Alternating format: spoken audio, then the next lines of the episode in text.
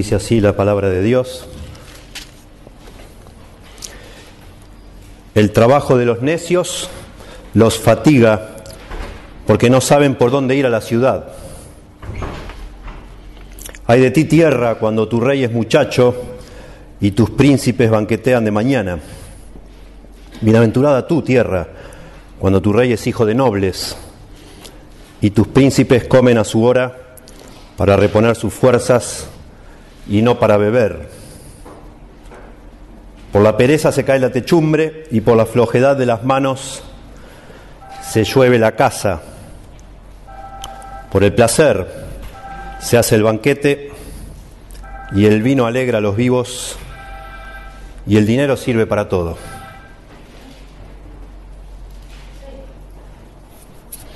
Le había puesto, antes de estudiar profundamente este texto, le había puesto ya el título a mi sermón la semana pasada. Le había puesto liderazgo y pereza a estos versículos. Bueno, he estado estudiando más y le cambié el título. Nada que ver. Aunque hay, habla de esto, sino que podríamos llamarle a esto eh, sabiduría y sensualidad, a lo que está hablando acá Salomón. Vamos a ponernos un poco en el contexto primero antes de explicar. Venimos estudiando el libro de Eclesiastés desde el principio. Estamos casi llegando al final. No sé en su Biblia, pero en la mía ya esta es la última página. Ya veo ahí el, unos versículos más y se termina.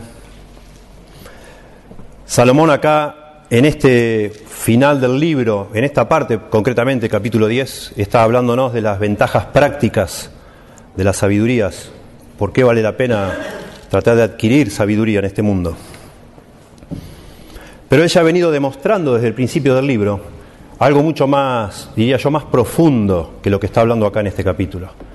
Él está tratando con las grandes preguntas de la humanidad, las grandes enigmas que todos los seres humanos tenemos desde que empezamos a crecer y ya dejamos la infancia, nos empezamos a angustiar de por qué vivimos, para qué vivimos, cuál es el sentido de la vida qué es realmente eh, la clave para que uno sea feliz, dónde podemos encontrar la satisfacción, dónde podemos encontrar eh, realmente estar contentos, satisfechos, llenos, dónde encontramos el propósito por el cual hacemos todo lo que hacemos, tanto sacrificio.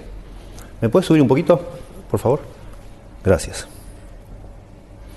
Y él ya ha venido, ha venido mostrando en su propia experiencia, porque eso es lo que hace Salomón, él se pone a buscar por su propia cuenta, en su propia vida, ha venido demostrando en el libro de Eclesiastés que esas grandes preguntas de la vida no, se responden con lo que habitualmente las personas buscan o hacen.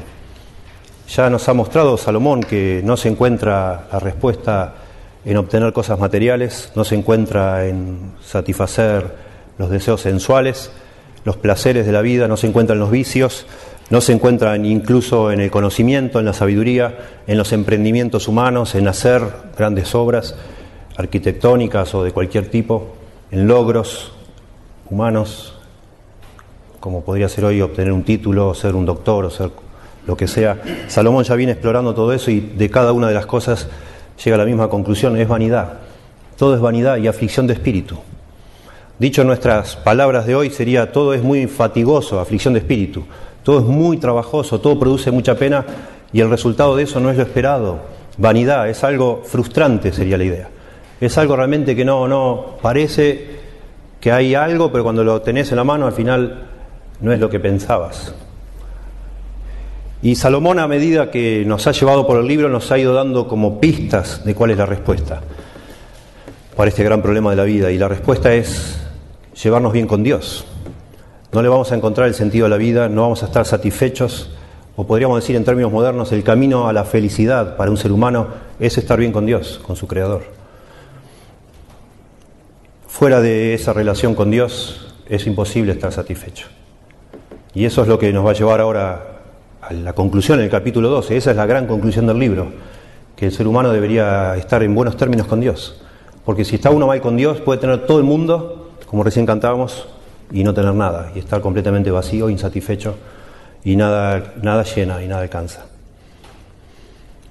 Y en este capítulo este, 10, concretamente, él se enfoca en el tema de la sabiduría, ¿Por qué? Porque el capítulo 8 y 9 ya venía hablando de la sabiduría, incluso en el 7 mencionando que la sabiduría tiene muchas limitaciones. En esta búsqueda de la felicidad, en esta búsqueda del sentido de la vida, la sabiduría no nos alcanza. Así como no alcanza el dinero, así como no alcanza los placeres, la sabiduría tampoco. Y se ve que Salomón, antes de terminar con el énfasis del libro que es que busquemos a Dios, ha visto necesario aclarar algo acá. Porque no es cuestión que los lectores, eh, bajo la influencia tanto énfasis que hace Salomón, digamos, bueno, al final no sirve para nada la sabiduría. Ya, no busquemos más ser sabios. Y es como que quiere, antes de terminar, dejarnos claro que sí vale la pena ser sabios.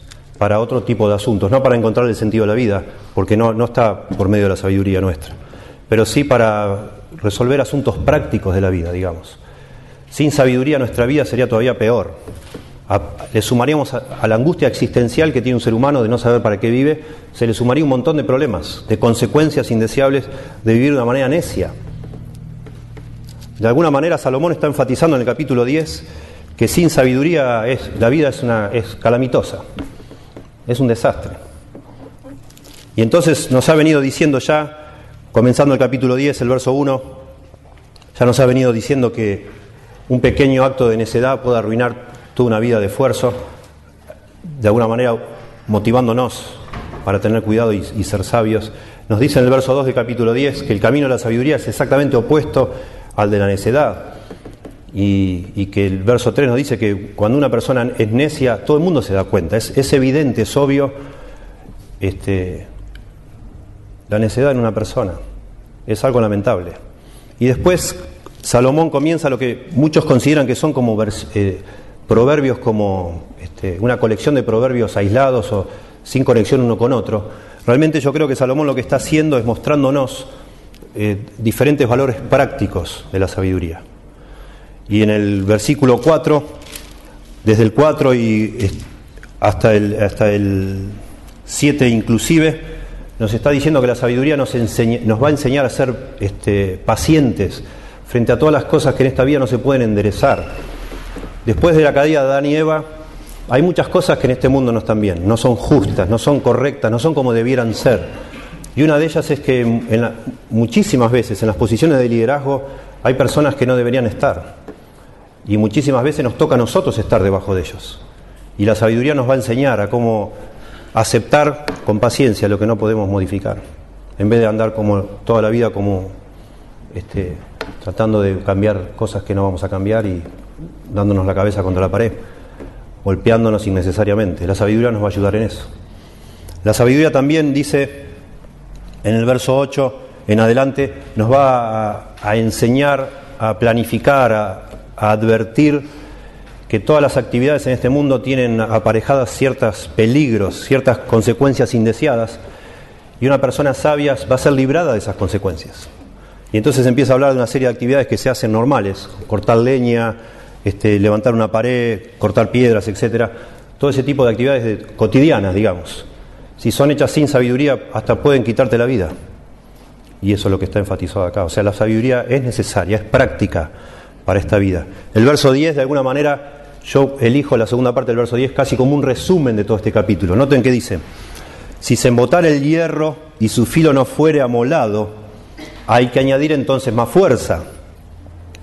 Pero la sabiduría es provechosa para dirigir, dice la reina Valera. Y ese es el tema del capítulo, el provecho de la sabiduría. ¿Para qué sirve la sabiduría? Si no nos sirve para encontrarle sentido a la vida, ¿para qué sirve? La palabra acá que traducen para dirigir en la Reina Valera solamente se usa tres veces en toda la Biblia, dos veces la usa Salomón y una vez se usa en el libro de Esdras. Fíjense en el capítulo 11 de, de Eclesiastés, este, verso 6 dice, por la mañana siembra tu semilla y a la tarde no dejes reposar tu mano porque no sabes cuál es lo mejor. Esa palabra traducida lo mejor es la misma palabra traducida dirigir en el capítulo 10, verso 10. Algo pasa como no coincide, digamos. Este, se ve que los traductores de la Reina Valera es la única traducción que yo he visto que traduce esta palabra como dirigir. Se ve que los traductores de la Reina Valera, o los que hicieron la revisión, interpretaron que todo este capítulo 10 habla sobre liderazgo y le dieron este sentido de dirigir a esta palabra. La palabra en sí, solita la palabra, significa conseguir algo que es provechoso, algo que es ventajoso, lo que es mejor. Se podría traducir que la sabiduría es provechosa para obtener éxito, que es como traducen casi todas las versiones en español. Para lograr en esta vida conseguir resultados de lo que hacemos. Y eso es de lo que está hablando todo el capítulo 10, que la sabiduría nos sirve con fines prácticos. ¿sí? Ese es el punto. La sabiduría, hace que la persona que tiene sabiduría eh, cause que las cosas se resuelvan y se, se, completen, digamos así.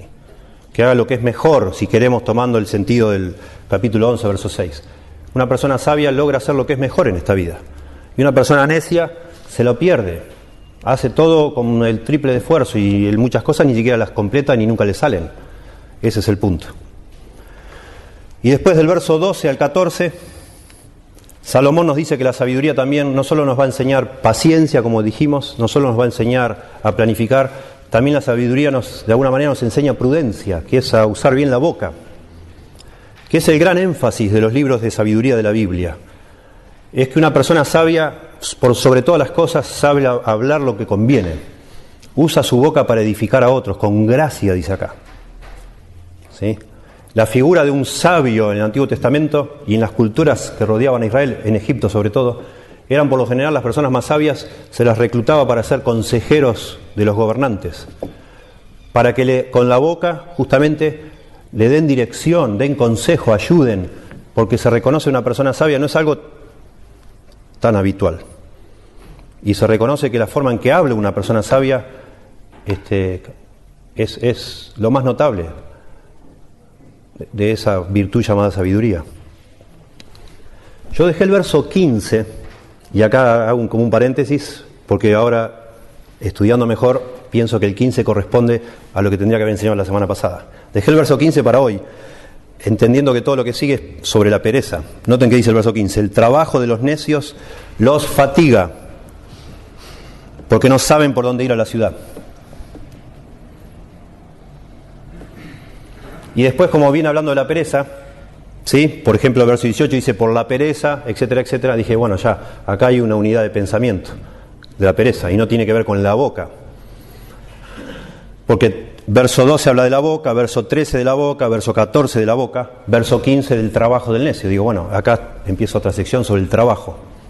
Bueno, muy interesante. Acá en el original hay un problema que lo resuelven distintas traducciones de distintas maneras los eruditos. En el original acá dice el trabajo del necio singular, los fatiga plural, porque no sabe por dónde ir a la ciudad singular. O sea, el necio, el esfuerzo, trabajo es un esfuerzo hasta, hasta la extenuación, digamos, sacrificio. El trabajo de un necio fatiga a otras personas, según parece, porque el necio no sabe ni, ni siquiera por dónde ir a la ciudad. La mayoría de las versiones traducen ni siquiera como la Reina Valera, porque en el original el por que no está, uno lo, lo, pone según lo que interpreta.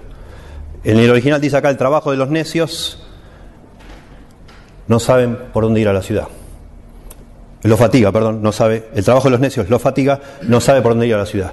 En la mayoría de las versiones dice que queda tan fatigado el necio que al final del día no sabe cómo volver a, la ciudad.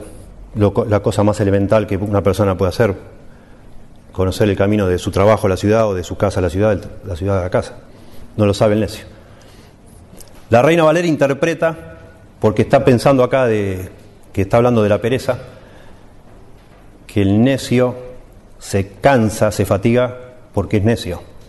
No que no sabe ir a la ciudad después porque está cansado, sino que se cansa porque las cosas más elementales de la vida no las puede resolver. ¿Sí? Y es posible que acá eso es la connotación, que realmente un necio se cree que sabe un montón, pero las cosas más básicas no las sabe. Y esto en realidad engancha con el verso anterior, 14. Dice que el necio multiplica palabras aunque no sabe nadie lo que ha de ser. ¿Quién le hará saber después de él lo que será? Lo que está diciendo acá es que el necio habla del futuro y habla de cosas que nadie sabe. El necio habla de cosas que la, gente en general no sabe. Él habla de sus planes futuros, habla de lo que va a suceder, habla de cosas enormes, que cosas la, mayoría de la gente no sabe. Pero el hombre, cuando alguien le pregunta cómo llegar a la ciudad, él no sabe explicarlo. Ese es el punto acá. Por eso está en singular, plural y singular. El trabajo del necio los fatiga. Supuestamente acá el necio está dando consejos a alguien. Un consejo, porque el contexto de pronto también es el, los consejeros de un, de un, gobernante, acá habla de gobernantes. Que este, el necio no sabe dar consejo ni siquiera a una persona de cómo ir de un lado hasta otro, de punto A a punto B. No sabe. Y hasta para explicarlo es todo un trabajo. Porque empieza a hablar y empieza a hablar y ya ni sabe lo que está diciendo una persona. Y el punto entonces es, de alguna manera cercano a lo que dice la Reina Valera, que los necios creen que saben un montón y las cosas más simples de la vida realmente no tienen ni idea, no las pueden resolver. Se quedan enredados en las cosas más obvias de la vida, las cosas más simples. Yo no sé cuando hablo de estas cosas, cada uno de nosotros en qué pensamos, pero para mí esto es algo tan claro que una persona que no es sabia y que cree que es sabia, trata de mostrar esa supuesta sabiduría hablando de cosas realmente asombrosas, pero las cosas más simples de la vida nunca le salen. Ni las resuelve, ni las hace, y las posterga, las deja a un lado y, nada. Su vida es todo un descontrol. Y eso está relacionado con la pereza, claro que sí. Pero parece que lo que más sentido tiene el texto, y acá lo que se trata no es de hacer un sermón lindo, sino de explicar la Biblia, es que acá el verso 15 está dentro de la sección anterior que habla de cómo usamos la boca si lo usamos de una manera sabia, con la boca, nuestra boca está llena de gracia y bendice y edifica a los demás. Si somos necios, dice acá, nuestra boca nos destruye a nosotros mismos, nos consume a nosotros mismos. ¿Sí? Este, y hablan, dice el verso 14, nocivo desvarío. Un necio habla y habla y habla cosas que no tienen sentido ni importancia. Y cuando alguien le pide consejo de algo, es realmente un problema pedir un consejo a alguien así. Y entonces verso 16 al 19, que es lo que queremos explicar hoy, comienza a hablar de otro tema. Y comienza a hablar acá de líderes, gobernantes en un país. Otra vez, acá el punto, el gran punto de Salomón es mostrarnos la utilidad de la sabiduría. Y si en algo se nota que la sabiduría es útil, es cuando el que está gobernando, dirigiendo, liderando algo, es o no es sabio. Si en algo se ve el valor de la sabiduría, es las consecuencias de estar nosotros debajo de alguien que no es sabio o de alguien que sí es sabio. Todos estamos felices cuando la persona que está encima nuestro es una persona sabia. En otras palabras, ser sabio o ser necio siempre no solo nos afecta a nosotros, sino afecta a otras personas. Porque de alguna manera cada uno de nosotros afectamos la vida de otra persona o estamos a cargo de algunas cosas de la vida de otra persona en, distintas áreas de la vida. Y Salomón nos va a hablar acá de lo que él conoce. Salomón era hijo de un rey, del rey David. Salomón nació y murió en el palacio de un rey. Él es, su mundo, fue su ámbito, es lo que él aprendió y lo que él conoció. Por supuesto, un hombre sabio como era Salomón habrá visto y observado cosas de la vida en el trabajo, en la calle, en el mercado, pero él si sabía algo es los pasillos del Palacio Real, si conocía de algo. Si sabía de algo, Salomón era de cómo gobernar, lo vio a su papá gobernando, y vio a sus, los consejeros de su papá, y vio a los supuestos sabios que estaban ahí, que eran algunos sí, otros que no lo eran, gente que hace trepadores, gente que está solamente por el poder o por el dinero, y de eso nos habla Salomón. Noten ustedes en el capítulo 10, verso 4, Dice, si el espíritu del príncipe se exaltare contra ti, ahí habla de un príncipe. Noten más adelante, verso 7, vi siervos a caballo y príncipes que andaban como siervos. Y acá de nuevo, en el verso 16, vuelve a hablar del rey. En el verso 17 vuelve a hablar de un rey. en el verso 20, dice, ni aún en tu pensamiento digas mal del rey, etc.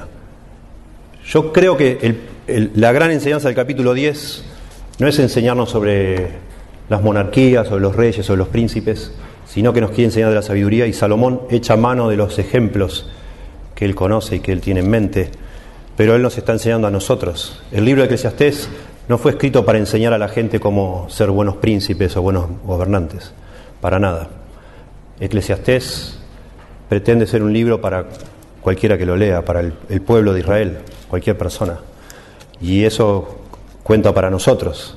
Lo que estamos viendo acá y que vamos a ver ahora la sección esta sobre gente que gobierna, nos habla a nosotros, aunque no nos toque gobernar ningún país jamás. Acá hay principios de personas que tienen una responsabilidad y cualquiera de nosotros que tiene una responsabilidad puede aplicar estos principios, sin duda. ¿Sí?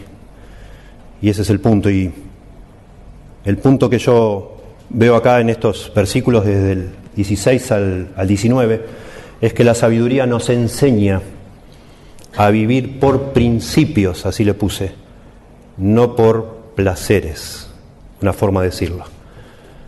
Hay varias maneras de decir lo mismo. Podríamos decir que la sabiduría o que una vida sabia es una vida responsable. La sabiduría nos enseña a vivir de forma responsable o a atender los asuntos que tenemos que atender cada uno de nosotros, a cumplir con nuestros deberes.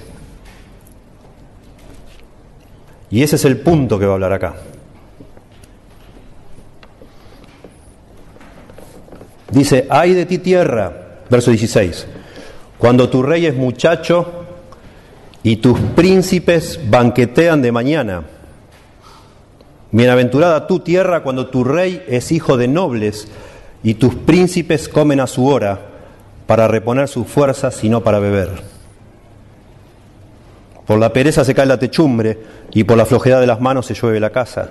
Por el placer se hace el banquete y el vino alegra a los vivos y el dinero sirve para todo. Yo encuentro acá cinco principios que nos pueden ayudar a, ser sabios en el aspecto de cómo manejar, digamos así, la inclinación que todos tenemos a solo hacer lo que sentimos, lo opuesto a ser responsables, lo opuesto a vivir por principios, es vivir de una manera sensual es la palabra, solo que hoy la palabra sensual tiene una connotación más relacionada con lo sexual, pero sensual es una persona que vive por sus sentidos, por el placer de la vista, el tacto, el gusto, lo que sea, que le dé placer, que le dé que le haga sentir bien. Y de alguna manera si ustedes, y lo vamos a ir desarrollando, si ustedes piensan el cuadro que presenta la Biblia de una persona necia, es una persona que vive según se le da la gana, que hace lo que le gusta, no lo que debe hacer. Es una persona que hace lo que quiere hacer, pero no lo que debe hacer. Y un sabio es una persona que hace lo que debe hacer, le guste o no le guste lo que está haciendo. Y en este sentido la sabiduría, y nos va a enseñar Salomón eso, la sabiduría es tan valiosa para la vida de una persona es que nos va a enseñar a, hacer lo que debemos hacer en la vida, no solo lo que nos gusta hacer. En primer lugar, el primer principio que yo entiendo acá es que nuestra naturaleza, a cada uno de nosotros, cada ser humano nacido en esta tierra, nuestra naturaleza nos inclina a satisfacer nuestros deseos. Nacemos cada uno de nosotros como necios. Nadie nace sabio. No existe tal persona. Todos nacemos como necios. Todos, de alguna manera, tenemos, desde que empezamos a crecer, una lucha con lo que nuestros papás nos dicen que tenemos que hacer y lo que queremos hacer. Hasta hay niños que se hacen necesidades encima porque están jugando. Y hay, un, hay, digamos, adentro su sistema físico le está indicando que tiene algo que hacer pero prefiere seguir jugando, porque es aburrido parar de jugar e ir al baño a hacer lo que tienes que hacer. Desde chicos cada uno de nosotros tenemos una lucha con nuestros sentimientos, con lo que nos gustaría hacer. Y acá dice, interesante, dice Salomón verso 16, hay de ti tierra cuando tu rey es muchacho y sus, tus príncipes banquetean de mañana. Acá está hablando, dice que una calamidad para una nación, eso es lo que la idea de la tierra, hay de ti tierra, hay de ti nación, si te toca como gobernante un muchacho. La palabra en el hebreo es nahar, y habla de una persona que es inmadura, un chiquilín. Pero es interesante porque no dice, o sea, da, por, da por sentado que un muchacho es un necio. Da por sentado que un muchacho no va a hacer lo que debe hacer, sino lo que le gusta hacer. Y eso ya lo descalifica para ser un buen gobernante, porque es imposible dirigir algo si uno no hace lo que debe hacer, no va a asumir ninguna responsabilidad. Va a hacer algún día algo si le gusta, pero en cuanto ya se torne algo un poco aburrido, ya lo dejó. Y el cuadro que nos quiere mostrar Salomón de esta necedad, de este muchacho Najar, inmaduro, caprichoso, es de una persona que se levanta a la mañana y hace un banquete a la mañana. Interesante. Porque eso otra vez nos habla que esta persona, su vida está enfocada a los placeres, no a las responsabilidades. Al punto que se levanta y hace un banquete. Y no está hablando en contra de los banquetes acá, pero que no tiene nada que ver levantarse y hacer un banquete, hacer una fiesta a la mañana cuando es la hora que la persona trabaja. Esta persona no está enfocada, porque es un necio, a hacer lo que debe hacer. Y la verdad que es la lucha de cada uno de nosotros. Desde que somos niños y cuando empezamos a crecer, nuestros padres fieles, los que tuvimos fieles padres, nos trataron de enseñar a que tenemos que hacer lo que debemos hacer, aunque no nos guste. Porque las consecuencias son peores. Digamos, la gratificación momentánea que uno obtiene por hacer lo que le gusta realmente no es comparable con las consecuencias después que vienen por no hacer lo que uno debía hacer. Entonces uno al final dice, ok, está bien, hago lo que debo hacer, después me divierto, después hago lo que me gusta. A la noche hago el banquete, ahora trabajo durante el día y a la noche de pronto hago la fiesta con mis amigos, pero ahora no. Lo cierto es que, lamentablemente, esa semilla, ese germen de necedad, no lo quitan nuestros padres, por más fieles que hayan sido. Ahí está, siempre agazapado en nuestro interior, y probablemente el día que ya nos independizamos de papá y mamá, que ya no tuvimos una persona que nos estuvo diciendo que debemos hacer lo que debemos, volvió a aparecer ese monstruo de la, no sé, la sensualidad. Y ahí está. Y por eso es que en las empresas hay jefes, hay supervisores, por eso hay policías, hay directores, porque los seres humanos no es que, bueno, bueno, cuando éramos muchachos éramos unos tiros al aire, ahora que somos grandes ya, ya aprendimos. No, no aprendimos. Si no hay un reloj para marcar el horario de entrada, eh, cada día llego un poquito más tarde. Al final voy cuando tengo ganas de ir al trabajo, ¿o no? Por lo menos yo. Y otra vez, necesito, de alguna forma, necesito sabiduría, necesito, todos necesitamos mucha sabiduría. Y es muy interesante esta palabra, najar, muchacho, porque no tiene que ver con la edad de una persona, sino con la madurez, con ser adulto, con tomar responsabilidades. Es muy, muy interesante. Yo estuve, solo se usa muchísimo en la Biblia, una palabra muy común, pero estuve revisando tres citas que me llamaron mucho la atención. Yo se los leo nomás. En Segunda Crónicas 13:7 se describe al hijo de Salomón, Roboam, que era un necio, de grande nomás, grandote, era un necio. Y a lo mejor Salomón también escribe esto pensando en su hijo, él sabía. Esto está escrito cuando ya llegó al final de sus días Salomón. Salomón era muy perspicaz, él sabía que su hijo iba a arruinar todo. No tenía un hijo sabio. Bueno, dice en 2 Crónicas 13:7, y se juntaron con él, está hablando de otro hombre llamado Jeroboam, hombres vanos y perversos, y pudieron más que Roboam, hijo de Salomón, le, torcieron el brazo, digamos. Y dice por qué. Porque Roboam era joven, Najar, pusilánime y no se defendió de ellos. Era tímido, pusilánime, un carácter tímido, pero dice que la razón es que era joven, era inmaduro. Ahora lo, curioso de esto, que cuando se escribió esto, Roboam tenía 41 años, hermanos. 41 años tenía Roboam. 41 años. Era un pavo, Roboam, diríamos nosotros, ¿no? Un papanata. 41 años y seguía siendo un inmaduro. Segunda Samuel 18:12, lo leo yo, habla de otro hombre llamado Absalón, el hijo de David, hermanastro de Salomón.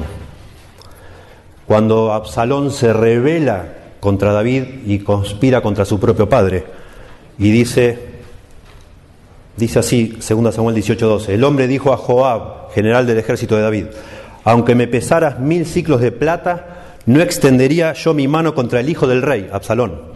Porque nosotros oímos cuando el rey te mandó a ti y a Abisaí y a Itaí diciendo, mirad que ninguno toque al joven Absalón, Najar.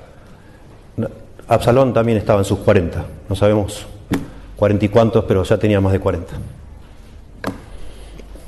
Y la tercera vez que, que elegí yo para citar Najar, esto de muchacho, que va yo no recuerdo bien, la palabra najar va desde los 12 años hasta la edad que sea, por lo visto.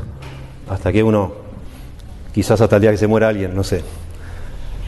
Pero en 1 Reyes 3.7 dice Salomón mismo habla, ahora pues Jehová Dios mío, tú me has puesto a mí tu siervo por rey en lugar de David mi padre, y yo soy joven, Najar, y no sé cómo entrar ni salir. Inmediatamente después Salomón, porque reconoce que es un inexperto, inmaduro, le pide a Dios por favor que le dé sabiduría. Este es el contexto de lo que acabo de leer. Salomón se da cuenta que no está listo para gobernar Israel, que Dios le da ese privilegio y, dice, y, Dios le está diciendo, pídeme lo que quieras y te lo voy a dar. Y dice, por favor Dios, dame sabiduría, porque yo soy un najar, soy un muchacho, no, no estoy preparado para esto. Y Dios lo hizo un hombre sabio, a Salomón. Bueno, acá volviendo a lo nuestro, en, en Eclesiastés, este, nos habla de un hombre inmaduro.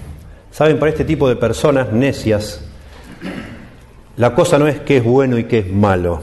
No es el criterio que usa una persona así, una persona sensual, enfocada en pasarla bien, en disfrutar de la vida no es el criterio. El criterio para elegir si hacer o no hacer una cosa es si es entretenido o es aburrido. Eso es lo que hace una persona, para decidir si algo está bien o está mal. Si es aburrido, está mal. No lo quiero, no me sirve, sáquenlo de mi vista. Déjenme con lo que es entretenido. Por eso este hombre se levanta y hace banquetes. Tiene todo el poder, todo el dinero, todos los recursos, lo que cualquier joven soñaría tener. ¿Sí? Se me ocurre en este momento, hace unos años, ya, no me acuerdo cuándo, leí en el, en el diario, leí en Estados Unidos, leía los diarios de acá, entrevistaron a uno que había ganado una de las ediciones de Gran Hermano y ganaban bastante dinero, 200 mil dólares creo que ganaron. Le dice, ¿qué vas a hacer? le dice el periodista, con todo el dinero que ganaste. Y el muchacho le dice, me voy a comprar un departamento un plasma y una PlayStation. Eso dijo. Qué grande. Su sueño, el sueño de su vida. Por fin tuvo 200 mil dólares en la mano y dijo, esta es la mía. Me voy a comprar un departamento. No tanto por el departamento en sí, quizá por la seguridad de, bueno, de asentar cabeza y todo, sino porque ahí me puedo, puedo jugar todo el día a la PlayStation. ¿Te imaginas eso? Impresionante. Bueno, es Claro, acá no, había, acá no había PlayStation, pero el rey muchacho llega al trono y dice, wow, puedo hacer banquetes todos los días, a cualquier hora. Me levanto y hago un banquete acá. Impresionante, wow, esto es vida. Pobre, pobre país que le toca algo así. Pero no es acá de países el tema solo. Pobre esposa que le toca de esposo un hombre irresponsable. Y viceversa. Pobres hijos que tienen padres que solo quieren vivir lo más felices que pueden. Pobrecitos. Pobres iglesias, pobres colegios, pobres, no sé, lo que sea que usted piense. Pobres personas las que les toca estar debajo de alguien que tiene que dirigir y en vez de dirigir aprovecha esa posición de poder y de, no sé, de influencia para pasarla lo mejor posible. Pobrecito, qué desgracia.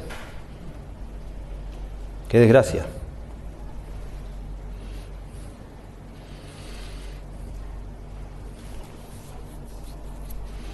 Bueno, voy a volver a esto en un punto más adelante, porque es, es algo que no podemos dejar pasar. Salomón es muy, eh, piensa mucho, obviamente, acá está guiado por el Espíritu Santo también. Él en el verso 20 va a advertir de que no hablemos mal de las autoridades. Y él, de una forma muy astuta, no está hablando mal de las autoridades. Dice, ay de ti tierra. No está poniendo el dedo sobre las autoridades, no está criticando a ninguna autoridad, nada. Está diciendo, el punto acá es las pobres personas que están debajo de un gobernante irresponsable.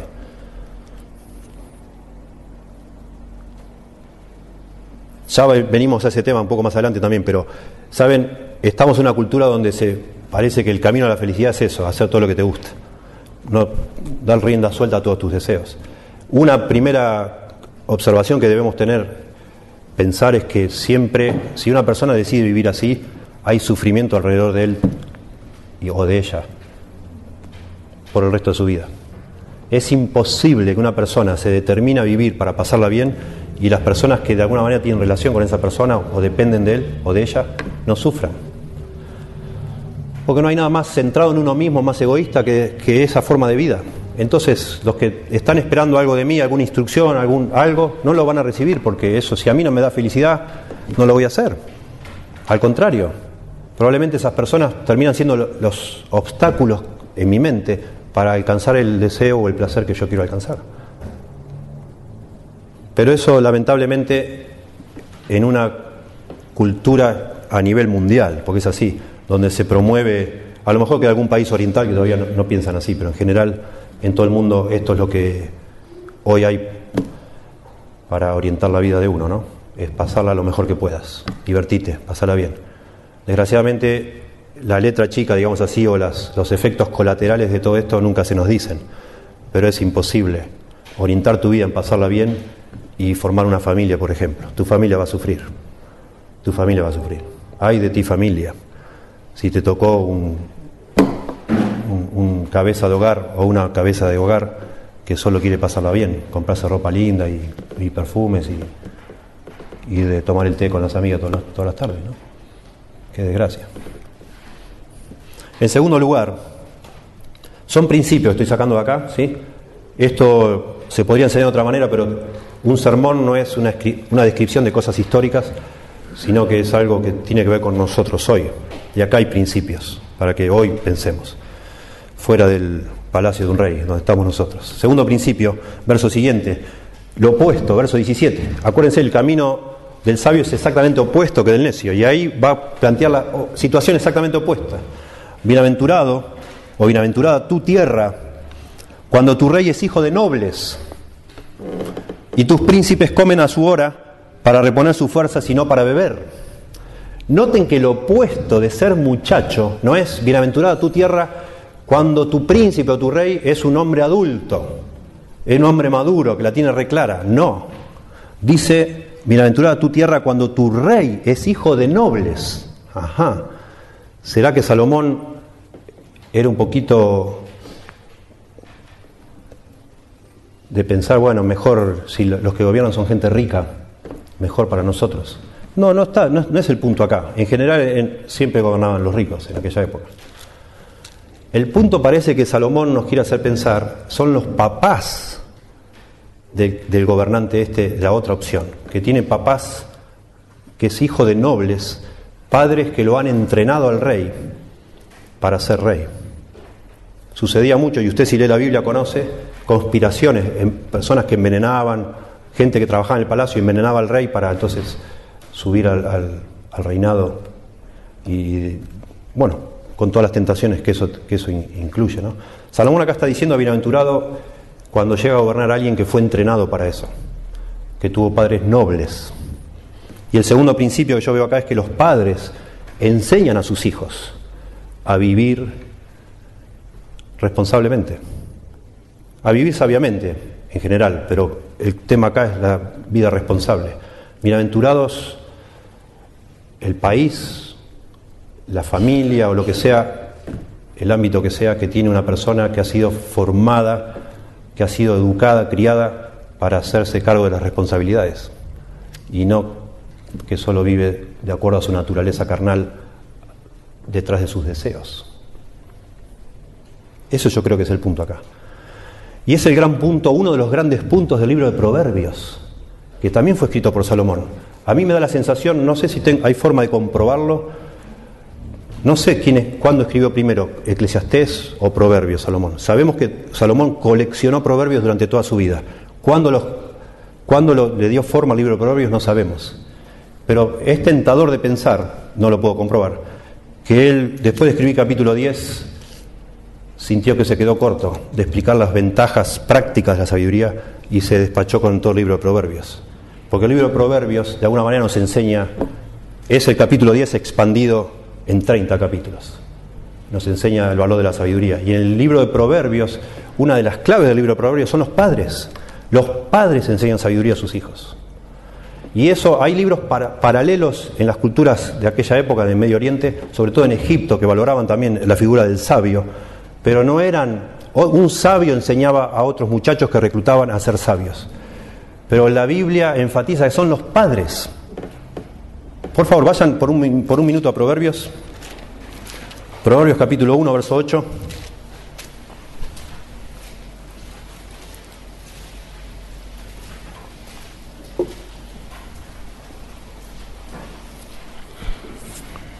Proverbios 1.8 dice, oye hijo mío, la instrucción de tu padre y no desprecies la dirección de tu madre.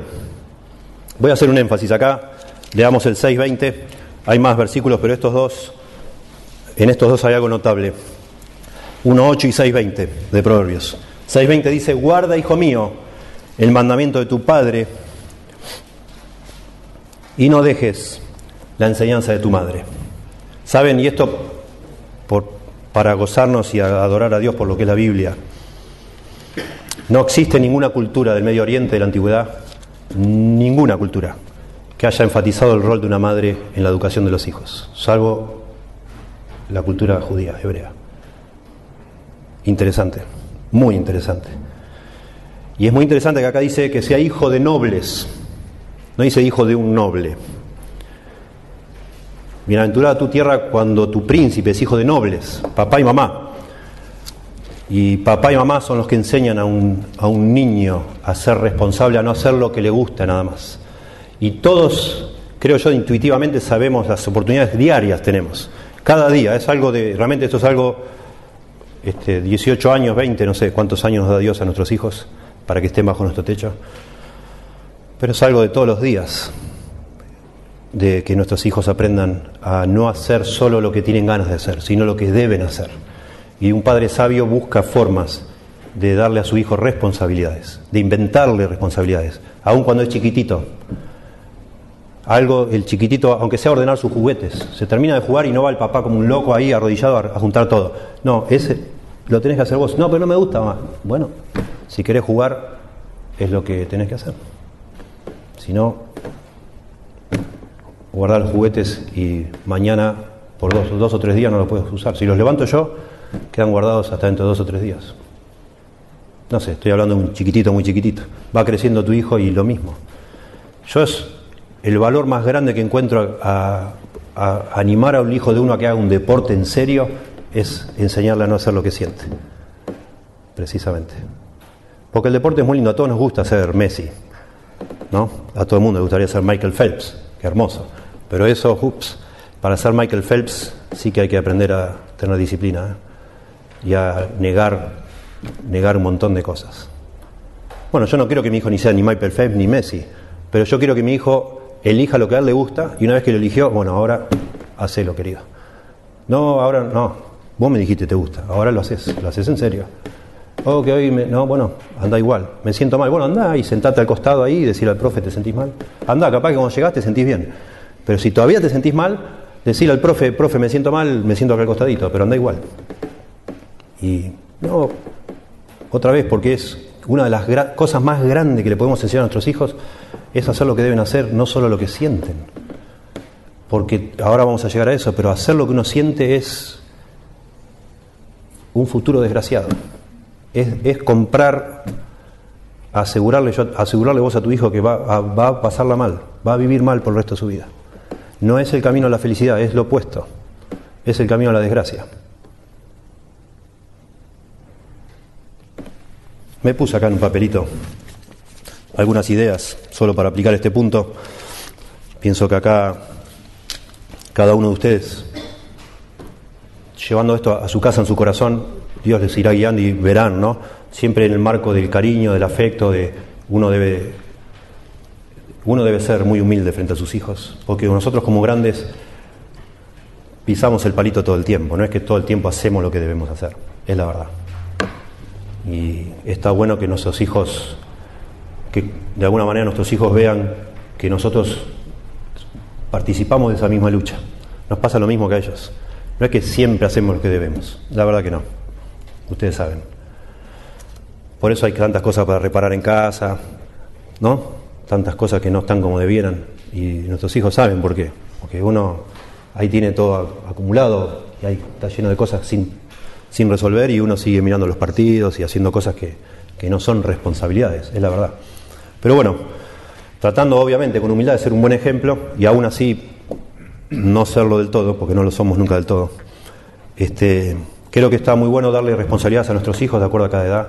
Si tenés un perro, tener un perro es bárbaro, porque todos los chicos quieren tener un perro. Pero ¿quién saca al perro? ¿Quién limpia el perro? ¿Quién le da comer al perro? Los grandes, ¿verdad? Y bueno, está bueno, eh, es, cada uno sabrá de su familia. Yo preferí nunca tener un perro, porque ya la viví siendo ese chico, y digo, no, y no. Aunque uno diga, no, sí, papá, yo te prometo, bueno, no, ya sé que no. Este, pero bueno, cada uno dirá que se haga su cama, que lave el auto, no sé, de algo tiene que ser encargado tu hijo. A medida que crece, otra cosa y vos le pedís cuentas y vos te sentás y vos evaluás. Y le ayudás también, otra vez con humildad. Qué lindo cuando tu hijo baja la guardia y dice, papá, me siento un tonto. ¿Por, qué, hijo? Por tal o cual cosa. Y bueno, dijo, yo te entiendo, yo soy igualmente tonto.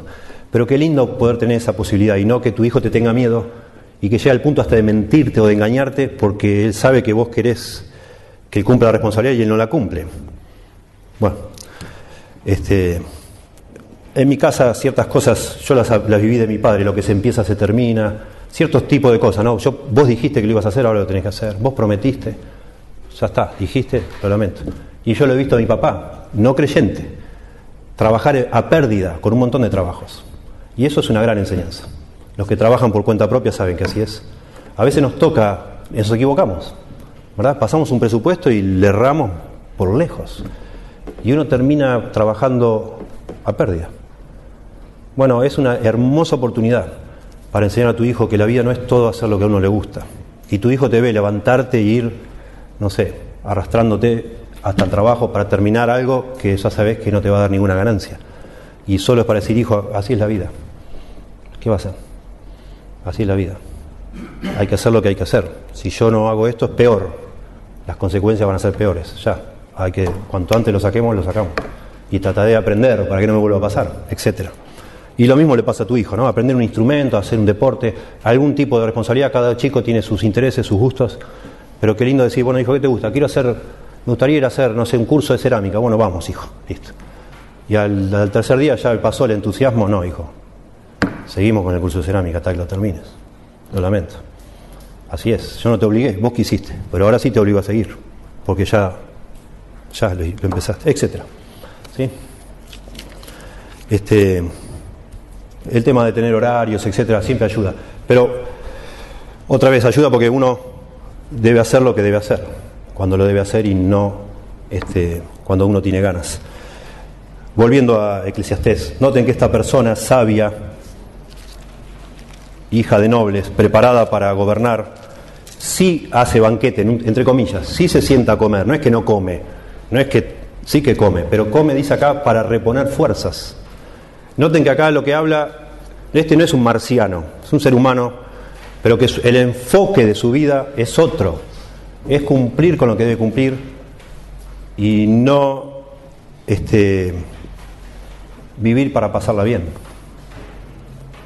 Dice acá no para beber, estamos en Eclesiastés capítulo 10, verso 17, y tus príncipes comen a su hora, noten, a su hora, en el momento apropiado para reponer sus fuerzas y no para beber. No es que comen sin tomar nada, sí beben. Cuando dice no para beber es un eufemismo para, no para emborracharse. No, no, no, no, no se enfiestan todos los días. Al mediodía, no. hacen lo que tienen que hacer, ese horario de trabajo, comen, pero no para pasar la bomba, sino para seguir haciendo su trabajo. Eso es precioso. Otra vez, con el contraste del otro que vive para pasarla bárbaro, este está enfocado en cumplir lo que debe cumplir, la expectativa que se tiene de él, el rol que le tocó en la vida, y lo hace.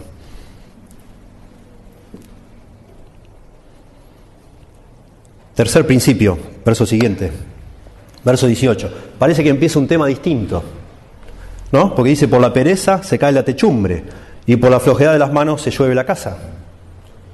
Parece que empezó otra cosa, pero no, porque no tener otro verso, el otro que sigue. Por el placer se hace el banquete, sigue con el tema del banquete, que había empezado antes. No cambió de tema, no cambió de tema. Sigue hablando y sigue hablando del rey, porque después en el verso 20 Dice que ni, se te ocurra hablar ni pensar en contra del rey. No cambió de tema. Y ahora sí empieza a hablar de la pereza, porque la pereza está relacionada con esto que estamos hablando. Claramente. Y es el tercer principio yo puse acá, vivir por sentimientos conduce a la ruina. Y la pereza que hay de todos los vicios que conocemos, ¿cuál hay que representa más lo que es hacer lo que uno siente que la pereza? Eso es la pereza. La pereza es solo hacer lo que yo tengo ganas de hacer y si no tengo ganas no lo hago. y muchas veces no tengo ganas, nunca voy a tener ganas de hacer ciertas cosas y le llamo pereza. Pero dice acá que por la pereza se cae la techumbre, el techo. Y la palabra se cae es colapsa, se viene todo abajo. Y en la segunda línea, esto es poesía, dice, y por la flojedad de las manos se llueve la casa. Puede ser una calamidad como que se te cae todo abajo o que se te filtre en fin, tenés un problema, tenés una consecuencia. La palabra casa se usa en el sentido literal de una casa, de una casa común y corriente, de una familia donde vive una familia, pero también se usa en el contexto de, gobernantes, la casa de David, la casa de Acab, la casa de fulano, como una dinastía, ¿sí? Algunos escritores piensan, precisamente por el contexto acá, habla de reyes, de príncipes, que probablemente está hablando en sentido de que cuando un príncipe o un rey es perezoso, su reino se cae a pedazos. Puede ser. Yo sostengo otra vez que acá hay principios que se filtran, digamos así, se aplican en todas las capas, no solo para los gobernantes. Y es cierto, y la Proverbios enfatiza un montón, que por la pereza este, se te cae abajo tu casa. Literalmente tu propia casa. Y esto de vivir por sentimientos es el tercer principio, es una catástrofe trae consecuencias terribles. Una persona que hace solo lo que siente, le va a ir... Ay, pues si se dormían. Tengo un botón acá abajo. Una persona que, que vive solo por sentimientos, ahora tengo... Lo va a ser un poco más largo. Este, sufre consecuencias. El día que yo decidí no ir a trabajar porque no tenía ganas, bueno, a, las 10 de la mañana cuando ya no tengo más ganas de dormir. Ahí tengo que enfrentarme con la realidad de que me van a pedir cuentas, ¿por qué no fui? Y si no me gusta mentir y no miento, no sé qué voy a decir, pero bueno, eso es vergonzoso, es terrible. Y probablemente pierda el trabajo. ¿Sí? Es obvio que literalmente si soy perezoso tengo toda mi casa atada con alambre, ¿no? Con cintas cocho, lo que sea, y se me cae el techo. Sí, sobre todo en aquella, época los techos requerían mantenimiento permanente, porque eran techos este, planos, no eran con declive, y le ponían unos palos, unas vigas, después ponían tierra ahí, y cada tanto había que ir a acomodarlo, pues se, te empezaba a caer todo. Se secaba, se resquebrajaba, y tenían que volver a, hacer ahí su amasijo para tapar el techo. Todo el tiempo había que volver a hacerlo y repararlo. Así que imagínense. Este, pero bueno, de nuevo, acá es un principio general. Una persona que hace lo que siente es una desgracia andando, pobrecito. Y uno lo sabe, no es que los demás se lo dicen. Uno se siente una miseria humana. Porque uno sabe, uno mira para todos lados y ve que está todo sin terminar, no puede lograr nada de lo que se ha propuesto en la vida. Una tristeza, es terrible. Es uno de los grandes temas de Proverbios, aparte de la lengua, es el tema de la pereza, ustedes lo notaron. Y es otra vez Salomón el que le enseña a su hijo, hijo, ponete las pilas. La vida no es así. La vida es hacer lo que uno tiene que hacer, más allá de si le gusta o no le gusta, tiene ganas o no tiene ganas. Famosa frase en nuestra casa, papá, no quiero, bueno, hacerlo sin querer, hijo. sin querer con doble sentido, ¿no? Como, uy, sin querer. No. Hacerlo sin querer. Se ve que Salomón estaba obsesionado con ese tema. Lástima, el hijo le salió mal, ¿eh? Robán fue un desastre. Lo cual da una gran enseñanza también ahí, entre paréntesis. Cuando hablamos de esto, déjeme hacer un paréntesis medio fuera de, mis notas. Hay, hay, un peligro cuando se habla de, se predica cada parte de la Biblia de olvidar. La Biblia no es un libro de moral, no es una lección, no nos habla de Abraham para que imitemos a Abraham, de Noé para que tratemos de ser como Noé. No podemos, hermanos, ni debemos. La Biblia es el libro de Dios y nos habla de que después de Adán y Eva todos los seres humanos somos caídos, tanto Abraham como Noé, como vos, como yo, como todos. La Biblia no nos enseña, no nos da lecciones de moral, como así con el dedito para portarte bien, hacer las cosas bien, ponerte las pilas, no. Porque todos nosotros, aunque hagamos lo mejor posible, no vamos a llegar. Toda la Biblia nos apunta a Cristo. Todas estas cosas que estamos diciendo en cada uno de nosotros. Si, usted está ahí, se, está felicitando a usted mismo, qué maestro. Yo todo lo que están diciendo lo hago usted es un hipócrita. Una, una lástima, no hay esperanza para usted. Está bien si usted se siente mal, y yo me siento mal también. Pero la salida es Cristo. La Biblia, de punta a punta nos dice que somos un fracaso nosotros. Necesitamos un Salvador que se llama Jesucristo. No estoy acá tratando de moralizarnos a nosotros, ponernos las pilas, salir acá y poner las pilas. Por supuesto que no. Por más que intentemos, hacemos agua por todos lados, todos nosotros. Y tenemos que ser honestos con eso. Este, bueno, Roboam, con todo lo que el papá tuvo, el papá más sabio de la tierra. El hombre, sabemos por el libro de Proverbios, que se puso las pilas para ser papá. Digamos, le enseñó un montón y el hijo salió mal. Bueno, anda a saber por qué, Dios sabrá, ¿no? Pero tampoco es todo así, que matemático, ¿no? En todo, y eso es la gran enseñanza de, de en todo necesitamos a Dios, hermanos. Si Dios no nos bendice, por más que te ponga las pilas, no logramos nada. ¿Verdad? Volviendo acá, entonces, este, estamos hablando de la pereza. Déjenme solo ilustrar esto. La verdad que sigue en capítulo 11 hablando del trabajo duro. Vamos a Proverbios por un momento. Proverbios. Capítulo 6.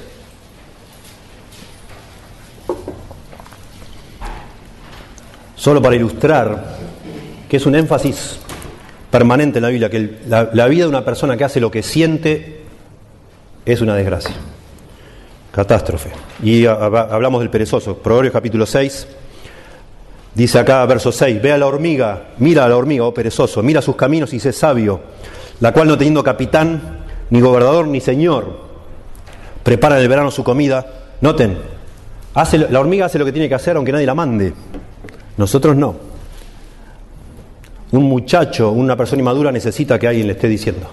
Una persona adulta hace lo que debe hacer aunque nadie le diga, aunque nadie lo vigile, aunque nadie lo controle, aunque nadie lo mande. La cual no teniendo capitán, ni gobernador, ni señor, prepara en el verano su comida y recoge en el tiempo de la siega su mantenimiento. Perezoso. Versos 9. ¿Hasta cuándo has de dormir? ¿Cuándo te levantarás de tu sueño?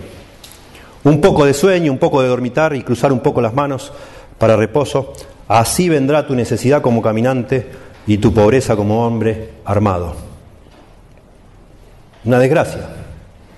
Capítulo 24 de Proverbios.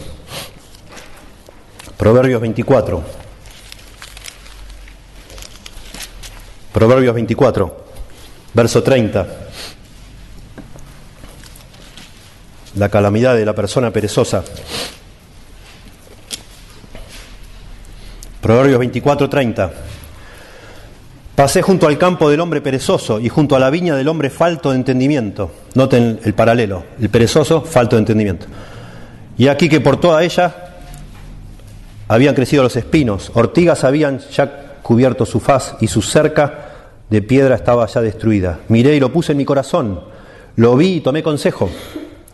Un poco de sueño, cabeceando otro poco, poniendo la mano sobre mano otro poco para dormir. Así vendrá como caminante tu necesidad y tu pobreza como hombre armado. Capítulo 20, Proverbios, verso, verso 4, 24.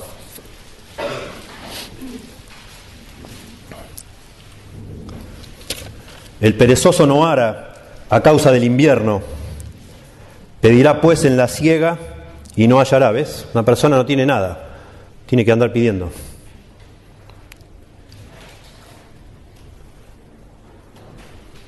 Otra, otro resultado de hacer lo que sentimos, de vivir haciendo lo que sentimos y lo que debemos, es la depresión, la ansiedad y la depresión, que es como un grado este, más profundo de ansiedad, la depresión. Proverbios 21, 25. Proverbios 21, 25.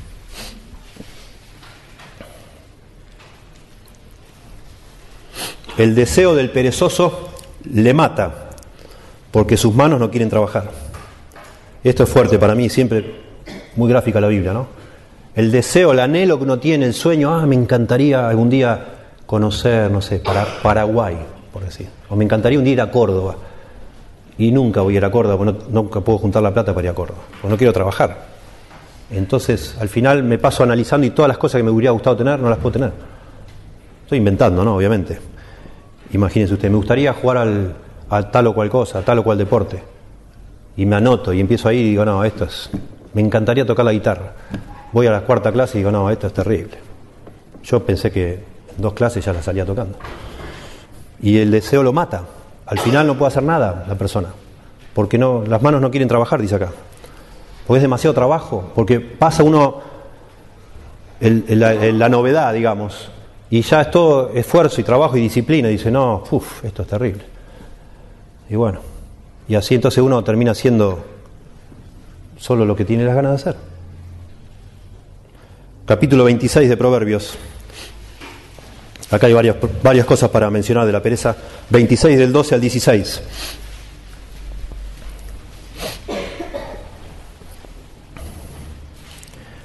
Noten 26, 12 lo que dice. ¿Has visto hombre sabio en su propia opinión? Más esperanza hay del necio que de él, o sea, ninguna esperanza. Porque del necio no hay esperanza, dice. La Biblia dice que la persona necia completamente, aunque lo machacares en un mortero, no podés apartar la necedad de él, dice. 26.13 ahora. Pero noten que está hablando del perezoso. Si bien los proverbios son como sueltos, pero acá hay una unidad en todos estos versículos. Y todo tiene que ver con el perezoso. Y lo van a ver. Verso 13 dice, dice el perezoso, se dice a sí mismo, el león está en el camino, el león está en las calles. ¿Qué significa eso? Él dice eso para no salir a trabajar. Cuando la esposa le dice, ¿y vas a ir o no vas a ir hoy a Laura? Y está lleno de leones. Acá, ¿no viste lo que llovió? Terrible, está desbordado el canal, no puedo. Se pinchó la bicicleta, o lo que sea, no sé.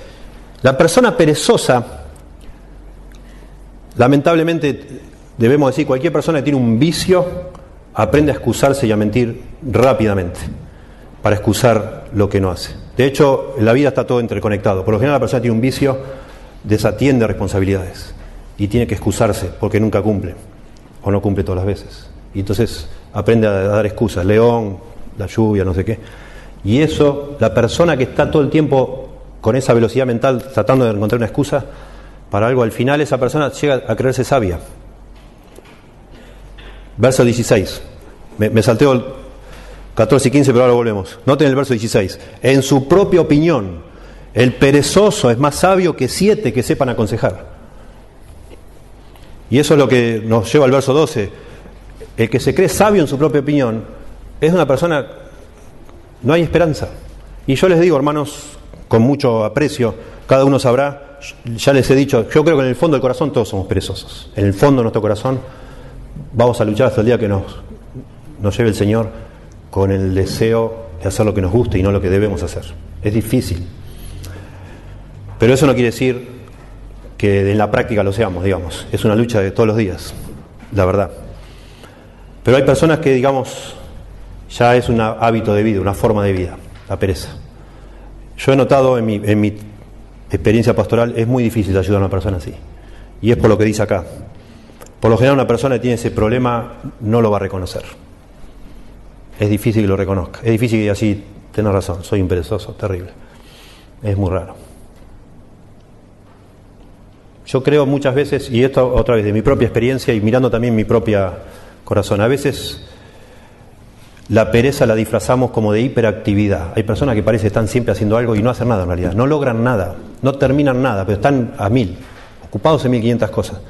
Yo he llegado a descubrir, cuando me pasa a mí eso, que detrás de eso hay pereza. Un desenfoque bárbaro, justamente porque empiezo una cosa y ya no me da las ganas que tenía de hacerlo. Entonces digo, bueno, ya no tengo tanta ganas seguir con esto, sigo con esto.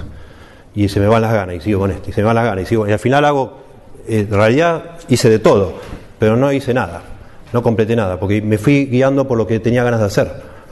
Y decía, ah, bueno, mejor, ah, es tan lindo el día, mejor voy a cortar el pasto, y voy a cortar el pasto. Y, ah, después vuelvo y hago, y parece que estuve como loco haciendo de todo, no hice nada. Y pasa la semana y todo lo que tenía que hacer, que me están esperando personas, porque yo les prometí, no cumplí con nada. Pero hice un montón de cosas, en mi mente hice un montón de cosas. Entonces cuando alguien me viene a decir que soy perezoso me ofendo, porque digo, ¿vos, me estás cargando? ¿Vos no ves cómo yo me, me rompo el alma? Sí, pero vos me dijiste esto y no lo hiciste, me dijiste esto no lo hiciste, me dijiste esto no lo hiciste. ¿Hace cuánto te estoy esperando por esto? Y no, no, no, no, no resolvés la vida, o sea, no sos responsable de nada. Y esto es muy serio, hermano, porque detrás de esto está la depresión, sin duda. Una persona que vive así es una persona depresiva. Y me estoy yendo a un tema demasiado hondo, ¿no? Para meternos, pero la ansiedad y la depresión tienen que ver con esto. Y la vida, vivimos en, un mundo donde se fomenta la irresponsabilidad y por eso cada vez hay más gente depresiva. Porque la gente no resuelve lo que tiene que resolver, no cumple con lo que tiene que cumplir. Hasta niños hay depresivos, porque los chicos tampoco hacen lo que deben hacer. Bueno, noten, nos, nos, salteamos dos versículos, 14 y 15. Como la puerta gira sobre sus quicios, así el perezoso se vuelve en su cama. Ya van tres versículos que habla de cómo el perezoso se da vuelta en la cama. Verso 15, mete el perezoso su mano en el plato. Lean esto y piensen, algo asombroso. Mete el perezoso su mano en el plato, se cansa de llevarla a su boca. Esto es una exageración, a propósito, obviamente, es algo chistoso. ¿Cómo se va a cansar de comer un perezoso? Bueno, es una exageración. Está diciendo que aún las cosas que le gusta hacer el perezoso al final tampoco las, las termina de hacer, porque en algún punto algo que te parecía lindo de hacer se te transformó en una carga, porque otra vez, hay días que no tenés ganas de hacerlo. Y se te van las ganas. Tu, vida es todo sensualidad, es todo lo que tenés ganas. Si no tenés ganas, no lo haces. Una desgracia. Lo mismo dice, este, bueno, acá lo tomé mal la cita, no importa. Pero les digo, el verso 27 de algún capítulo de Proverbios dice lo siguiente: El indolente ni aún asará lo que ha cazado el indolente es lo mismo que perezoso, la persona que no, contrario a, diligente, el indolente, que hace solo lo que tiene ganas de hacer. Ni aún asará lo que ha cazado. Va, sale, caza, dice, uh, qué bueno, acá me traje este pato, pero uff, hay que pelarlo, hay que matarlo, hay que limpiarlo, hay que cocinarlo. No, no, ya está. Y ahí se quedó el pato. No lo cocina nadie. Pero el contexto de proverbio, que el perezoso tiene necesidad. Pide prestado porque no tiene, pero aún así, aún así le das algo y no. Se lo tenía que dar cocinado y darle de comer en la boca, porque hasta eso le, le da pereza. Bueno, solo algunos versículos alcanzan para demostrar, volviendo a Eclesiastés, capítulo 10, que vivir por sentimientos nos conduce a la ruina, hermanos, a la ruina en contra de lo que nos están proponiendo, desde, nos machacando desde las, películas de Disney, los dibujitos de japoneses, de cualquier país que sea, todo. Parece que es, la persona que no vive por sentimientos es un pobre infeliz, que está reprimido. Es, es al revés, hermanos. El que solo hace lo que siente es un pobre infeliz, porque nunca hace nada de lo que debe y sabe que no hace nada y que no puede cumplir y no puede vivir con otras personas. Esa persona solo puede estar sola, porque es un problema para otros. Se le cae la techumbre. No puede convivir una persona, no, no, no puede haber convivencia con una persona así, porque no es una persona que no cumple lo que dice. Dice algo y no lo hace, porque es un esfuerzo. En fin. Cuarto principio, verso 18. El mismo, bueno, lo estamos mencionando, ¿no? Vivir por sentimientos es mi cuarto principio. Me aliena de otros, me separa de otros, rompe las relaciones, afecta todo lo que hago. Por eso dice, ay de ti tierra, cuando tu príncipe haga el, verso que comenzamos, verso 16. Porque es imposible convivir con una persona así. Solo son peleas. Yo les digo, y soy observador de mi propia familia, de mi propia vida, yo he notado, y hace ya años que lo venimos conversando en casa, cuántos problemas pasan en el seno de un hogar por la pereza, por pequeñas cosas. El que en vez de hacer dos viajes hace uno y se lleva diez cosas y en la mitad se cae una, obvio. El que, en fin, montones de detallecitos pequeños, cuando uno empieza a observar, ¿por qué estamos discutiendo? ¿De qué estamos discutiendo? Y detrás hay algo de, algo de pereza ahí. ¿Por qué no hicimos lo Era más fácil hacer lo que teníamos que hacer y se acabó. Afecta las relaciones con personas. Todos tenemos expectativas. Yo tengo expectativas de usted, usted de mí, en fin, yo de mis hijos, mi hijo de mí, de mi esposa, etc. En las relaciones humanas tenemos. Y, y cuando alguien solo hace lo que siente, es un problema. Es un problema. Como una gotera continua. Acá habla de gotera y de techos que se caen. Y por último, y un poco agarrado de los pelos, dirán ustedes, es posible, pero síganme el razonamiento, por favor. Verso 19. Dice así, por el placer se hace el banquete y el vino alegra a los vivos y el dinero sirve para todo. Noten que vuelve al tema del banquete. A mí me llama la atención en español, no lo he chequeado en el original, pero me llama la atención algo muy lindo. Verso 18 dice, por la pereza se, cae la techumbre. Verso 19 empieza, por el placer se hace tal cosa. Otra vez el enfoque, el placer, no la responsabilidad, el placer, el enfoque. Dice acá que el banquete, aparentemente, el, banquete relacionado con el anterior, por el placer se hace el banquete. No está mal que nos demos un placer, está mal hacer un banquete, no lo dice acá eso. Está mal que hagamos una fiesta, no está mal. Está mal que vayamos al cine, no está mal, o que te des un gusto, no está mal. O que duermas un día hasta las 10 de la mañana, no está mal. El problema es si todos los días dormís hasta las 10 y todos los días haces un banquete. Eso es el problema, claramente. El libro de Eclesiastés ya nos ha dicho que estaba bien que disfrutemos de la comida, de la bebida, etcétera, de la mujer que amamos, etcétera. No está mal disfrutar de cosas de la vida. Lo que acá está enfocando es vivir por el placer, enfocado en el placer.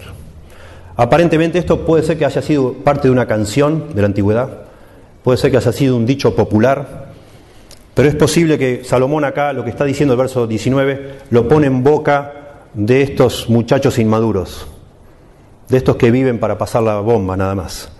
Y es como que ellos, de alguna manera, están eh, diciendo, esto es lo que los motiva a ellos. Por el placer se hace el banquete y el vino alegra a los vivos. Y la frase esta última, que eso es lo, lo intrigante, y el dinero sirve para todo. O podría ser traducido, el dinero es la respuesta para todo esto. Como que Salomón pone en palabras lo que esta gente piensa cuando hace lo que hace. Como piensan en vivir solo para pasarla bien, el dinero para ellos es la respuesta. Porque por supuesto el dinero provee para este tipo de vida. Cuando una persona va a enfocar su vida en pasarla bien, en esa persona el dinero va a ser un valor muy importante. Porque sin dinero uno no puede pasarla tan bien. Y entonces lo que puse ya acá como principio quinto es que el sistema de este mundo alienta, nos alienta a vivir por sentimientos. Nunca se ha visto, y lo voy a ampliar con, acá habla del dinero, hay una relación entre vivir por el placer y dinero, dinero, dinero, materialismo. materialismo está relacionado con esto. Nunca se ha visto en la historia de la humanidad lo que se está viendo hoy en día en, la humanidad. Nunca jamás el entretenimiento fue lo que es hoy el entretenimiento. Esta es la cultura del entretenimiento que vivimos, acá y en todas partes del mundo. Se vive para disfrutar. Todo el mundo vive para disfrutar y pasarla bien. El trabajo es casi un obstáculo, una necesidad, no sé, una obligación para poder entretenerte. El estudio afecta, no, se imaginan, los que no están fuera dentro de un colegio hoy en día no se imaginan lo que ha afectado esto. Los chicos quieren les interesa solo lo que los entretiene. Si es aburrido, no me interesa. Vivimos una cultura de entretenimiento, completamente, que es una cultura materialista. De alguna manera alguien, alguien está manejando todo esto. Porque la cultura de entretenimiento hace que la gente gaste dinero, gaste dinero, gaste dinero y vive para el dinero. Y eso mantiene a todo el mundo gastando, gastando y gastando y gastando. Y eso, por supuesto, hace que alguien esté ganando dinero, sin duda. es una cultura completamente enfocada en, en los placeres. Vean ustedes, la gente que más gana dinero en este mundo son gente que está dedicada a entretener a otros, sea legal o ilegalmente. Ni hablar del, mundo ilegal, ni, ni, hablar los millones que se mueven solo por, por entretenimiento. Piensen ustedes en todo lo que es la, pornografía, la prostitución, el juego clandestino, las drogas. Piensen. Y del lado legal, piensen ustedes, esos estadios llenos de personas que pagan, acá ni, ni nos damos cuenta, pero en, otro país, en Estados Unidos, la, entrada más barata para ir a un partido de básquet es 80 dólares. Piensen ustedes, y se llenan, cada vez los hacen más grandes esos estadios, están llenos, repletos, y después la televisación y ni hablar, no, no nos imaginamos. Por eso que ganan tanto dinero los deportistas, los cantantes, las estrellas, estrellas. Todo entretenimiento, el cine, la televisión, en fin, ustedes vean, la música, el deporte. Los programas que antes eran, una frustración tenemos en casa, los programas, los canales que antes eran de documentales. Vos te sentás a ver un documental y no lo encontrás. Está lleno de magos en los canales documentales. Todo programa de magia. Vos decís, ¿y esto qué tiene que ver con un documental? Porque la gente le aburre. ¿Qué documental? Yo quiero entretenimiento. Y hacen que parezca un documental, no lo es. Es una tontera completa. Y dibujan una mandíbula de un cocodrilo, después otro un tiburón, a ver cuál muerde más fuerte. ¿Qué me importa? Pero no es un tiburón ni un cocodrilo, es un, una tontera que están inventando. Porque ya han descubierto ellos que eso es lo que la gente quiere consumir. Porque estamos enfocados solo en eso, en entretenernos. Y esto nos debe informar a nosotros, papá y mamá y cada uno de nosotros, que tenemos que nadar contra la corriente cada vez peor. Porque también paralelo a esto, y busqué en internet un poquito nomás, paralelo a esto, las enfermedades mentales crecen de una manera exponencial. Se calcula que para el año 2020, 2020, la segunda enfermedad más extendida en todo el mundo va a ser la depresión. La depresión, 2020. Y dicen los expertos que no, por supuesto no lo atribuyen a esto, a la, vida irresponsable, porque de alguna manera el mundo está promoviendo esta vida irresponsable, hacer lo que uno siente. Dicen que es porque este mundo tiene cada vez más presiones, hay más presión en este mundo. Yo no lo veo eso, no veo cada vez, todo es más fácil, la vida cada vez es más fácil. No es que haya cada vez más presiones, es que con esta filosofía que han logrado imponer en la sociedad, que la, la clave es pasarla bien, que eso, para eso vivimos, para disfrutar. En ese contexto cada vez hay personas que dejan de cumplir lo que deben hacer y eso les, se les transforma en una carga muy pesada que ni, ni, dormir les deja a veces, porque saben que están fallando en todas partes. No se puede vivir tranquilo, por lo que veníamos diciendo antes, ¿verdad? Todo esto comenzó con Freud, el padre de la psicología moderna o de la psicología en sí, como se llama. Freud, a principio, a principio del siglo XX, convenció, no sé cómo, convenció a la gente de que el gran problema para que una persona sea feliz era las religiones, la conciencia, el super yo le llamaba él. Él decía que la persona, para que una persona sea feliz, tiene que satisfacer sus deseos más profundos. Según él son dos los deseos más profundos del ser humano, el poder y el placer. Eros, placer, y tanatos, poder.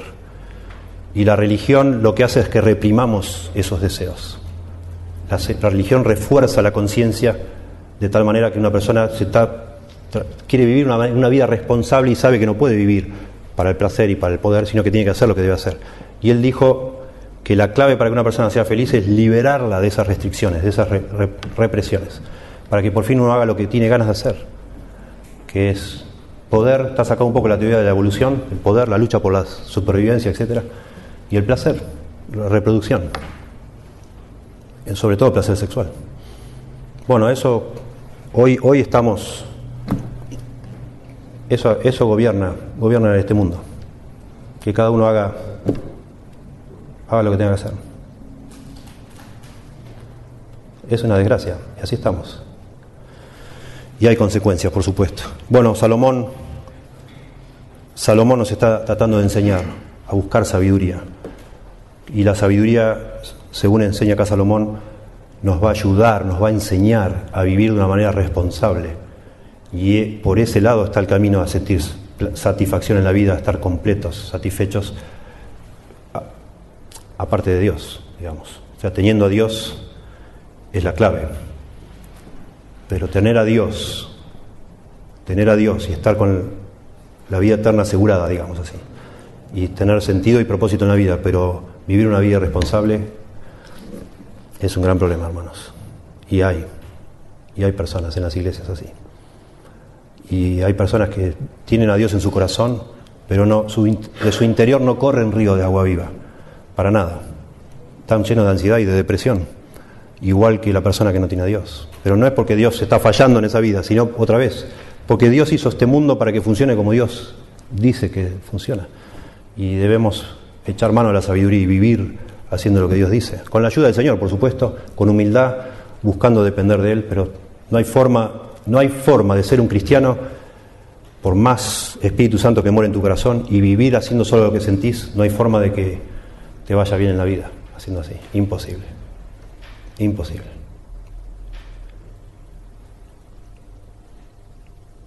Bueno, vamos a terminar acá. Vayan a 1 Corintios, por favor, capítulo 1. 1 Corintios, capítulo 1.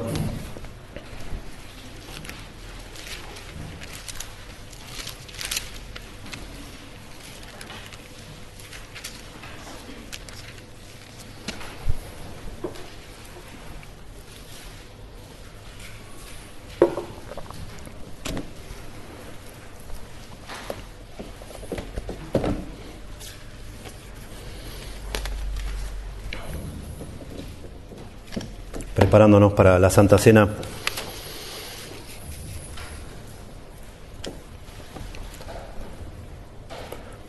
Primera Corintios 1 habla de la sabiduría también del mundo y la sabiduría de Dios. Muy interesante.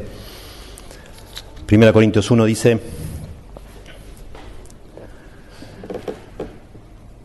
verso 21, pues ya que en la sabiduría de Dios el mundo no conoció a Dios mediante la sabiduría, agradó a Dios salvar a los creyentes por la locura o la necedad de la predicación. Porque los judíos piden señales y los griegos buscan sabiduría humana, pero nosotros predicamos a Cristo crucificado, para los judíos ciertamente tropezadero y para los gentiles locura o necedad, Cristo. Mas para los llamados así judíos como griegos, Cristo es poder de Dios y sabiduría de Dios porque lo insensato de Dios es más sabio que los hombres y lo débil de Dios es más fuerte que los hombres. Pues mirad, hermanos, vuestra vocación, que no sois muchos sabios según la carne, ni muchos poderosos, ni muchos nobles, sino que lo necio del mundo escogió Dios para avergonzar a los sabios, y lo débil del mundo escogió Dios para avergonzar a lo fuerte, y lo vil del mundo y lo menospreciado escogió Dios, y lo que no es para deshacer lo que es a fin de que nadie se jacte en su presencia. Mas por Él, por Dios, estáis vosotros en Cristo Jesús, el cual nos ha sido hecho por Dios sabiduría, justificación, santificación y redención, para que, como está escrito, el que se gloría, gloríese en el Señor. Un texto para exaltar a Cristo en el contexto de esta falta de sabiduría que todos tenemos. Dios escogió a lo necio del mundo, que somos nosotros. Y claro que si hablamos de necedad y sabiduría nos sentimos mal, porque no somos sabios. Humanamente hablando, no lo somos, o no lo éramos. Ahora que tenemos a Cristo, dice acá que Cristo fue hecho por nosotros sabiduría. Y no solo eso, dice justificación, santificación y redención. De alguna manera Cristo viene a suplir nuestra necesidad. Nosotros no somos santos, Él nos da su santidad. No somos justos, Él nos justifica. Él nos compra, nos redime y Él también nos da sabiduría, de su sabiduría por lo menos en el contexto acá, la sabiduría necesaria para encontrar a Dios, porque el mundo no lo encuentra a Dios en su sabiduría. La sabiduría necesaria para ver el verdadero problema de nuestro corazón, que es que estamos perdidos, que no nos podemos salvar por buenas obras, que necesitamos un Salvador. Dios nos, algún día, si usted es un cristiano o una cristiana, algún día Dios le ha dado la sabiduría que usted no tenía naturalmente. Usted se creía que estaba bien, pero un día Dios le abrió los ojos y le dio esa sabiduría. Y esa sabiduría es Cristo. Y Dios ha querido que a través de la muerte de Cristo, que es algo completamente contrario a lo que humanamente podría decirse que es la solución de algo. ¿Qué solución va a ser? Crucificar a un hombre desnudo ¿Qué, es, qué, tiene, ¿Qué tiene que ver todo eso? Bueno, Dios dice que a través de eso Él ha querido salvar a la humanidad.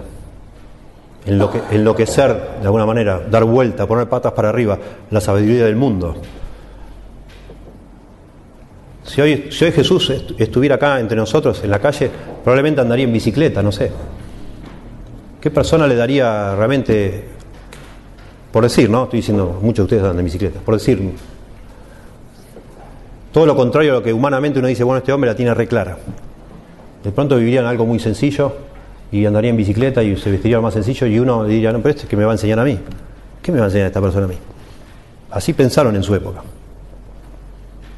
Y a través de Jesucristo, Dios ha querido salvar a la humanidad, a los que por su gracia nos acercamos a Él y lo vemos como Él es, como creemos que Él, ese hombre humilde, ese hombre crucificado, escupido, maltratado, tratado como si fuera un pobrecito desgraciado, creemos que era el rey de los judíos. Creemos que es el Salvador, el creador de toda la tierra, el Salvador y el que un día va a ser el juez de toda la tierra, solamente porque Dios nos ha dado esa sabiduría. Y eso es lo que celebramos con los símbolos. Y como para concluir con una nota más positiva de lo que venimos hablando, nosotros creo que es sano que nos sintamos incapaces, como deberíamos todo el tiempo. Es sano lo que no hay esperanza en nosotros si nos creemos que la tenemos reclara, pero es sano que veamos las cosas donde no hacemos lo que debemos. Y eso nos debe llevar a la cruz, eso nos debe llevar a Cristo, así Señor, por favor, ayúdame, por favor, dame sabiduría. Yo no tengo un papá y una mamá que me enseñaron a ser sabio de acuerdo a las cosas prácticas de la vida. Y aún teniéndolo, de pronto cuando yo me independicé de ellos, empecé como una espiral descendiente, empecé a hacer lo que me pareció a mí y ahora estoy metido en un pozo. Y si yo me identifico quizá con lo que veníamos hablando, estoy poniendo palabras en sus pensamientos. ¿no? Quizás si usted lucha con la depresión, con el desánimo, porque no hace lo que debe, bueno, pida la ayuda del Señor. Pida la ayuda. Él es el que nos puede dar la sabiduría, que si alguno tiene falta de sabiduría, dice la Biblia, pídala a Dios, el cual da a todos abundantemente y sin reproche. Dios no te va a reprochar por eso. Y pidan ayuda al Señor y busquen a Dios. Dejé afuera del sermón por el tiempo, pero la semana que viene voy a hablar un poco más de lo que la Biblia dice de cómo una persona que no es sabia, cómo puede llegar a ser sabio. Nadie es sabio por nacimiento. Pero la Biblia dice que podemos ser sabios con su ayuda. Sí. Señor, damos gracias por Jesucristo. Damos gracias por lo que Él hizo en la cruz por cada uno de nosotros. Señor, te adoramos en esta noche, en esta tarde, por pensando en cómo tú has dado vuelta, te has burlado de alguna forma de la sabiduría humana, haciendo que la salvación sea solo posible a través de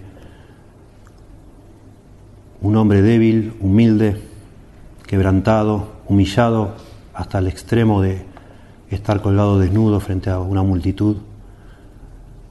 Gracias Señor porque tú lo has constituido a Él el, único Salvador de la humanidad, Señor. Y estamos aquí para adorarte, recordando ese sacrificio en la cruz y también agradecerte porque en nuestra capacidad humana está claro y demostrado que no hubiéramos jamás podido resolver nuestro gran problema que es la perdición, el pecado, nuestra falta de santidad, Señor. Y agradecemos por habernos dado la posibilidad de creer en ti, de confiar en ti, de buscarte.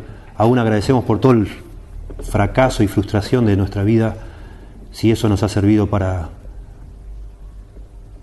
no jactarnos, para abrir, a, llegar al punto de conciencia de que necesitamos tu ayuda, Señor. Gracias por eso, entonces.